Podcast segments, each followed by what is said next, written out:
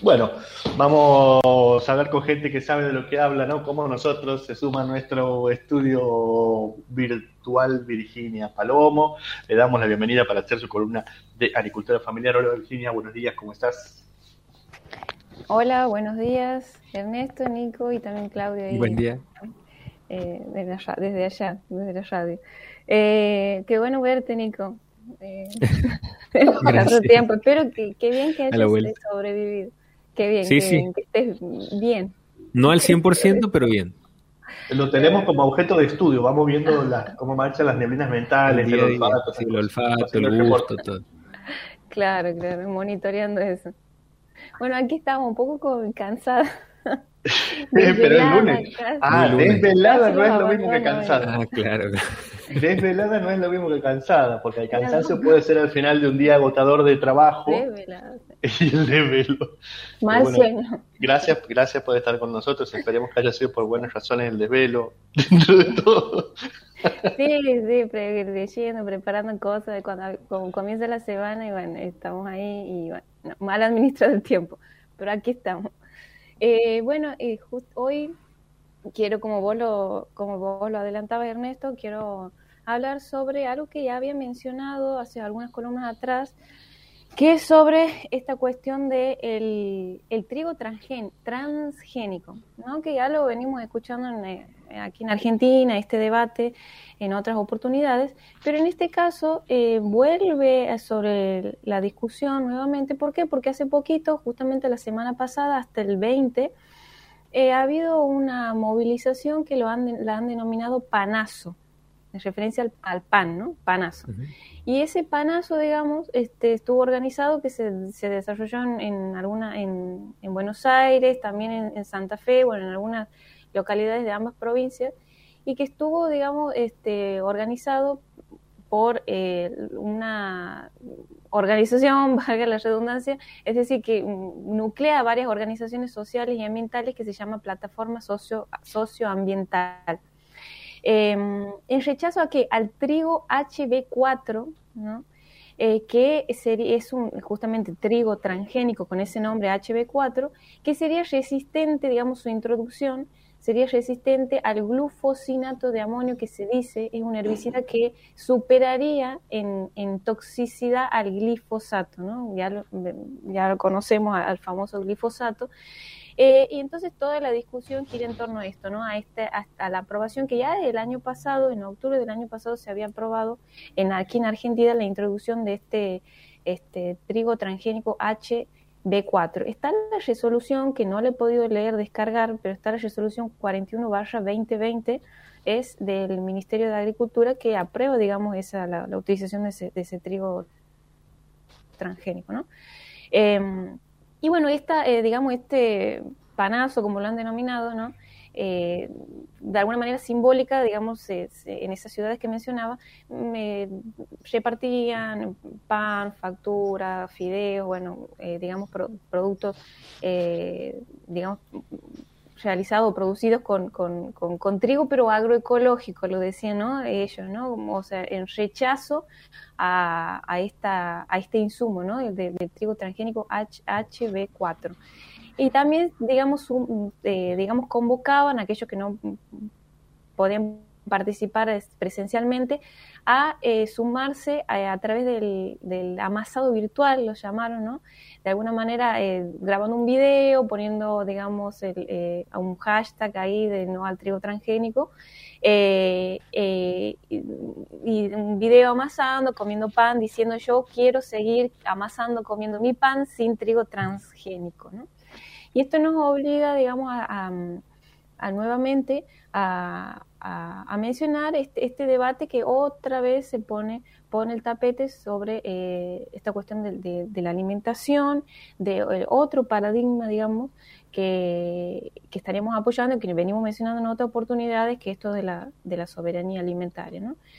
Eh, se habla de que se está denunciando que a pesar de que no está liberado comercialmente aún, ¿no? comercialmente aún, porque se acuerdan que había mencionado en otra oportunidad que estábamos esperando, digamos, la, la aprobación o la aceptación de Brasil, que es uno de los mayores importadores, socios comerciales de Argentina de trigo, a pesar de eso, que no está liberado comercialmente, se sabe, dice, ¿no? Desde esa plataforma socioambiental, en el marco de esta movilización pacífica, que hay sembradas alrededor de 25.000 hectáreas ya en Argentina de trigo HB4. Recuerden que ya en octubre del año pasado se había aprobado esto, ¿no? Hay un, ya un, o sea, se puede, eh, pero no se sabe bien dónde, ¿no? Dice como que eh, se está diciendo como que no están claras las cosas. ¿Pero esto sería de manera ilegal porque no está autorizado todavía su uso o sí?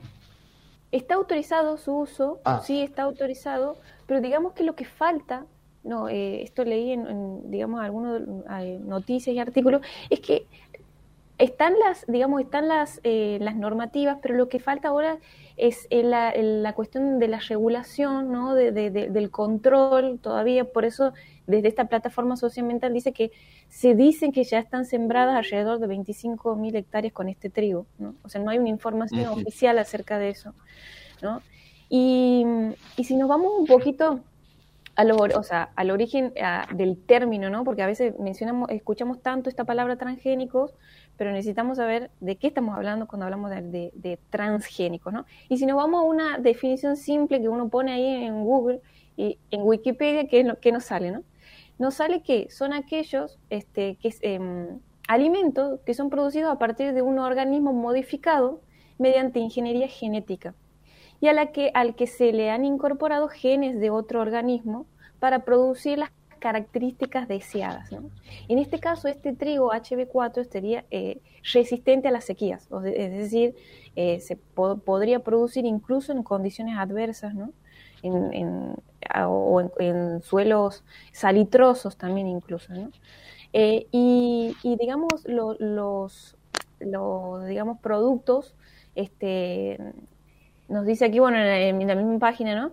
Eh, que en la actualidad tiene mayor presencia los alimentos procedentes de plantas transgénicas como por ejemplo el maíz, la soja, ahora también el trigo, ¿no? Eh, pero el uso de especies transgénicas en la agricultura, ¿no? también sigo hablando ¿no? desde, la misma página, ¿no? no solo aumenta la productividad promedio, nos dice ahí, ¿no? Al minimizar las plagas de insectos y malezas, o sea, estamos viendo supuestamente el lado positivo, sino que también hace un uso más racional de los agroquímicos, reduciendo los costos sanitarios, ambientales eh, asociados. Estos cultivos presentan mayor resistencia a climas adversos y crecen en tierra seca, salina, lo cual representa una solución al problema de, de reducción en las cosechas. ¿no? Estamos hablando aquí en términos de productividad. Sería beneficioso desde ese punto de vista, ¿no? hablando desde, este, desde agricultura más industrial. ¿no? Pero lo que reclaman todas estas organizaciones, ¿no?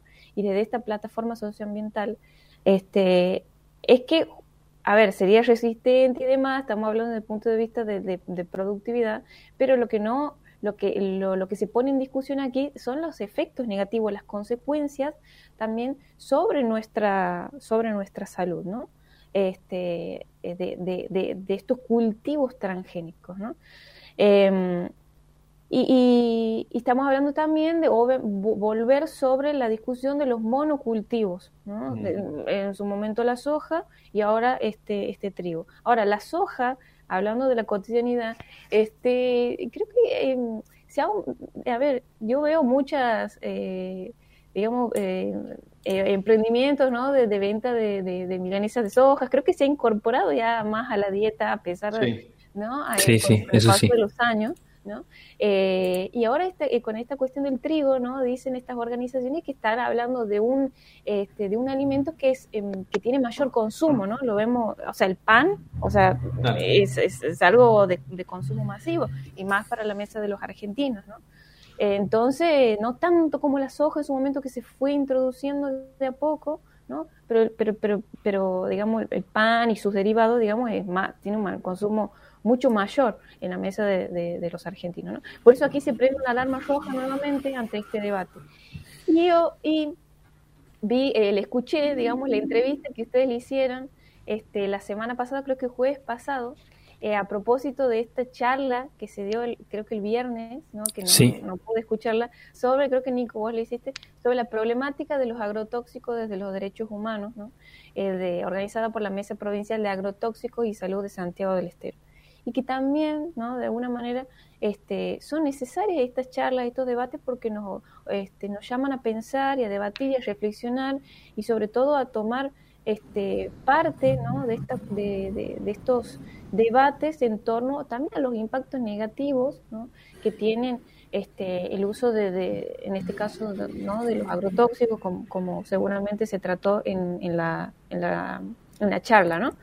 Eh, un dato de color es que Sergio Raffaeli, el sacerdote, fue, recordé, ¿no? escuchando en la, entrevista, este profesor en, en la universidad, en, la universidad creo que en teología, creo que en su momento este, nos enseñó, este, muy, bueno, digamos, y eh, que me parece muy bien que, se haya involucrado en estas cuestiones. Eh, así que bueno, me parece muy bien, espero poder participar también en, en este ciclo de charlas. Y eso me recordó también, porque todo tiene que ver con todo, ¿no? Cuando voy buscando, investigando, que el año pasado este, se, lanzó un, un póster que está disponible para descargar que se llama Cuerpo Territorio 10 Problemáticas Socioambientales en Argentina y Sudamérica y sus graves consecuencias en la salud. ¿no? Eh, y en ese póster, en una de las primeras, este, es un póster, un dibujito este, que, explica muy bien, están los impactos, digamos, del uso de los, de los agrotóxicos, ¿no? Y este, dice, la expansión de cultivos de soja y de otros transgénicos, como el trigo y maíz, tiene un fuerte impacto socioambiental y también en nuestros cuerpos, ¿no? Y ahí habla de las consecuencias, ¿no? Dice, produce tumores, malformaciones congénitas, alteraciones neurológicas y hormonales, etcétera, etcétera, ¿no? O sea, hay, un, hay estudios ¿no? sobre esto bastante detallados que nos cuentan acerca de las consecuencias, en este caso, en la salud. Y que también en buena medida lo mencionaba, creo que ahí en la entrevista que le habían hecho el jueves pasado a, a Sergio Raffaelli, el abogado, que no me acuerdo el nombre ahora, el apellido. Eh, entonces esto nos llama nuevamente a cuestionar este modelo, a ver estas alternativas que ya le venimos mencionando de la agroecología, ¿no? El derecho a la, una buena alimentación, a la salud, ¿no?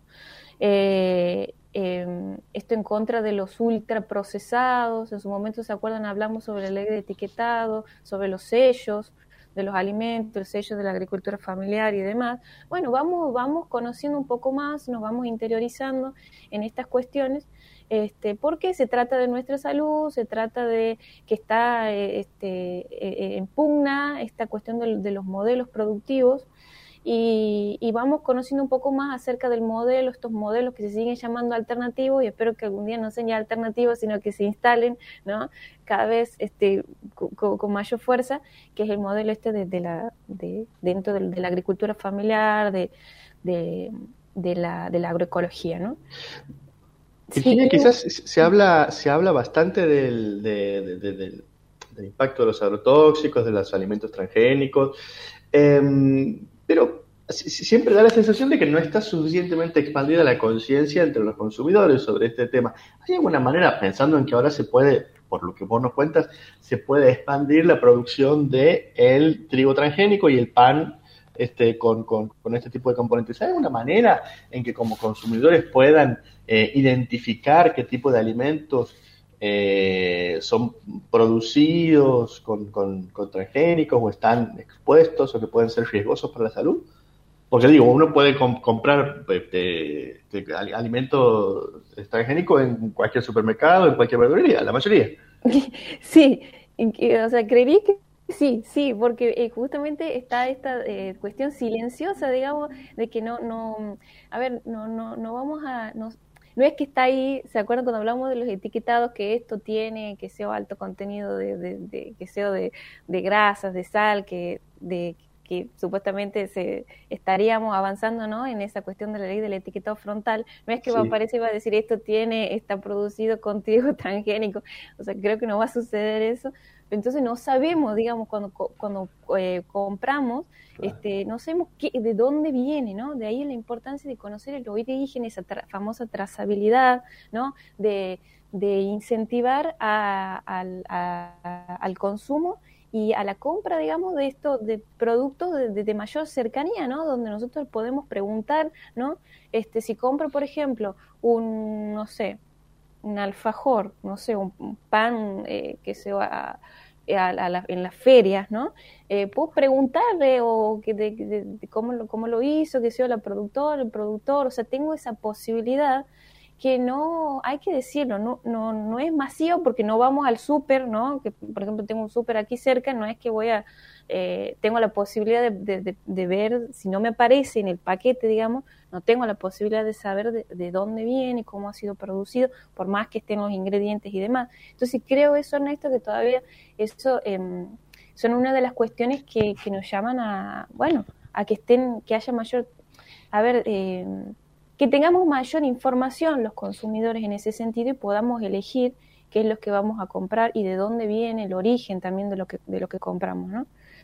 Eh, bueno, de ahí la importancia también de asistir, de, si tenemos la oportunidad de informarnos por ahí estas charlas, ¿no? estos debates, leerlas eh, o noticias o artículos que nos permiten informarnos un poquito más. ¿no? Y entonces este, quiero quiero finalmente hacer algunas recomendaciones eh, para cerrar.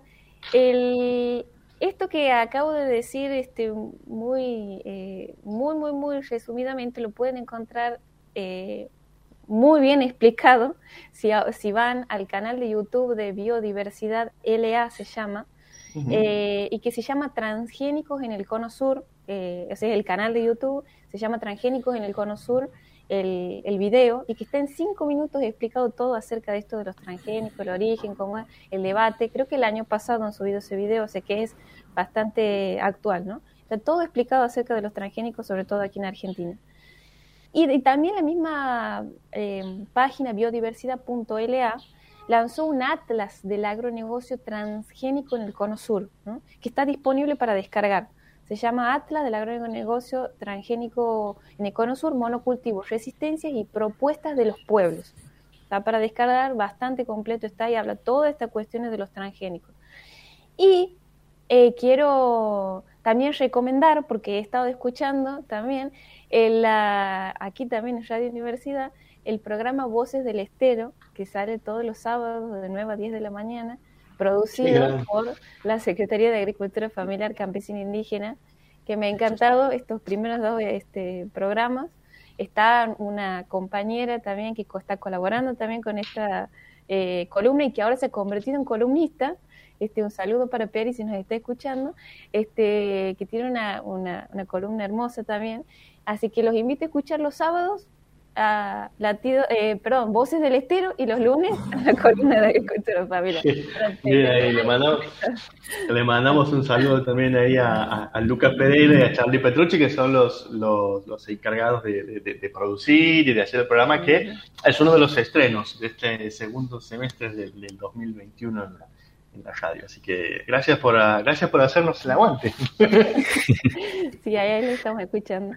Y finalmente hay una canción, sí, que, que le he descubierto que también es muy bonita, este, que se, que se llama Lejos de la ciudad y que le he descubierto cuando estaba veía algunos videos acerca de este movilización del panazo y que ponían de fondo, o sea, este, en la edición de los videos, se llama Lejos de la ciudad de un cantante que se hace llamar Muerdo, pero en realidad el nombre de él es Pascual Cantero, ¿no? Es un, este, creo que es de origen español, y en esa parte que pasaban en el video, la canción de fondo decía, vengo de un pueblo valiente, de gente que lucha el pan, con las uñas y los dientes frente a esos otros que van, vendiendo el suelo que pisan, tratándote de comprar y no conocen la vida, son esclavos del mal. Bueno, es muy linda la canción completa, si la pueden escuchar en algún momento, muy linda, lejos de la ciudad de cantante Muerdo se llama. Aquí la tenemos, ya la vamos a compartir dentro de, un ratito. Bueno, Virginia, gracias por acompañarnos esta mañana, como todos los lunes. Nosotros seguramente la vamos, vamos a escuchar, lo vamos a buscar a Muerdo para escucharlo dentro de un ratito. bueno, estamos con, con, todos los vehículos que pasan por aquí por la vereda de la casa. Te agradecemos por acompañarnos en esta mañana y nos seguimos escuchando la semana próxima. Bueno, muchas gracias.